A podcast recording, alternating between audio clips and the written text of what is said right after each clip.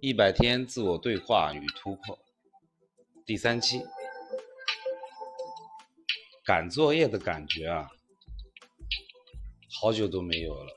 这其实是为了交作业而做的一期节目，但是又确确实实是我最近的所思所得，可以说是积压了很久，在这一刻和大家一起分享。最近因为疫情的原因，疫情的关系，小区被封了。小区被封掉之后，我们得到的其实并不是休息，你也不能休息。三十多岁，年轻力壮，我们还是要为了自己的理想、自己的目标而去拼搏，而去奋斗。那么，在疫情隔离期间，我们做的最多的一件事情就是学习，学习。原来方法的不确定性，学习未来应当如何去做，学习该如何改变自己，学习该如何纠正过程中的一些错误。最近收获特别的大，也非常感恩能够遇到现在这样一个团队，大家能够在一起，互相的指出自己的不足，更加的感恩。有这样一个好的领导，能够当面指出你的不足。以前年轻的时候就会在想，或者说就会担心，就会害怕，就会拒绝领导的训斥、领导的批评。为什么呢？那个时候好像在说，就是我什么都会，你不要告诉我。年轻人嘛，挥斥方遒，总觉得自己是对的。经过了这么多年的工作学习之后，你会忽然之间发现，还是有个领导能够当面的批评指正你，来的更加幸福和实在。因为我们应当换一个角度去思考一个问题：今天如果领导不看重你，他是不会愿意把他对你的看法直截了当的告诉你的，即使。他再用多么委婉的方法，他也不会去做这样的事儿，因为他没有把你放在心上。所以，如果你还有一位领导能够在你工作中出现错误的时候给你及时指正，请大家一定要记住感恩，这是一个缘分，这一定是你生命中的贵人。前两天碰到了一位大师，他说了一句话让我记忆犹新。我们一直都在寻找生命中的贵人，那什么样的人才是生命中的贵人呢？一个陌生的人能够把你读懂，这就是你生命中的贵人。大家如果也想要去找到自己生命中的那个贵人，就按照这个方法去寻找。人挪活，树挪死。当我们在一个地方碰到了各种各样的坎坷，在一个项目上，在一个公司上，总觉得自己无法再进行突破的时候，无法再向上生长的时候，这个时候可能不是我们自己的原因，也许是外在环境的问题。但是首先我们要内观自己。如果你真的确定那不是你的问题，就离开，离开去找到那个你生命中的贵人。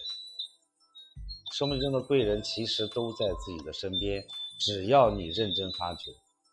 我们的身边总会有那么一个两个能够愿意帮助我们、愿意去指出我们问题的那些人，那个就是我们生命中的贵人。我最近学习到最多的就是在工作中，我们有自己的定位，这个定位是我们人生的角色，我们都要做自己人生的男主角，但是这个男主角也有不同的方面，有不同的种类。你对待员工是一个什么样的角色？你对待客户是一个什么样的角色？你对待领导是一个什么样的角色？你对待同级别的人又是一个什么样的角色？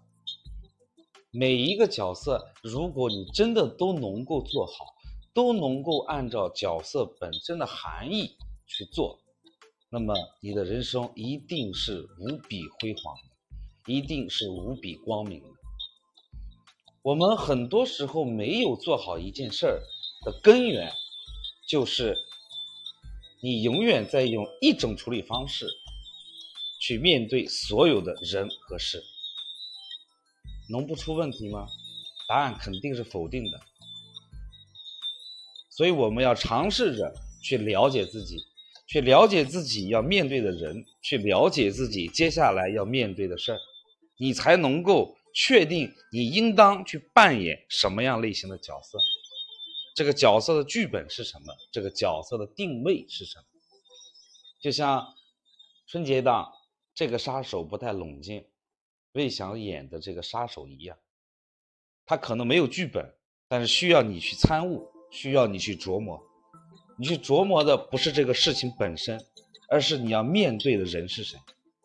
你对面站着的这个人，你需要去琢磨他。你应当用什么样的语气，用什么样的方式，用什么样的方法，去和他进行交流，和他进行互动。这是我们人生的重大功课，这是我最近收获到最大的一件事。或者说，收获到最高的一份礼物，最好的一份礼物，把它分享给大家，希望能够对大家在工作中、在生活中有所帮助。其实，如果你还不能够理解的话，你可以去想象一下自己的家庭。我们是一个人，你不可能用你自己所有的状态。或者说一个面的状态，去面对你的父亲，去面对你的母亲，去面对你的妻子，面对你的爱人，去面对你的孩子，面对你的朋友，一定是多面性的，一定是多样性的。但是我们有没有时刻紧绷自己身体里的那颗发条？有没有时刻刻告诉自己，我需要扮演不同的角色？其实每一个人都是个演员。天生的就是个演员，只是你有没有发现自己演员的特性？如果还没有的话，请大家一定要去发现，要学着去发现。只有这样，我们才能够真正的走在阳光大道上。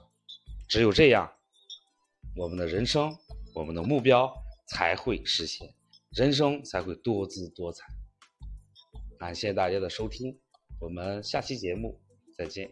虽然这是一个赶作业的节目，但是我觉得这就是我想要的状态，这就是我想要和大家分享的一百天的自我对话与突破。其实就是这，就是这种随意的发挥，但是随意发挥的里面充满着最近一段时期的感悟，充满了最近一段时期的改变，充满了自己对未来的希望和梦想。充满了自己对自己的期待，谢谢大家。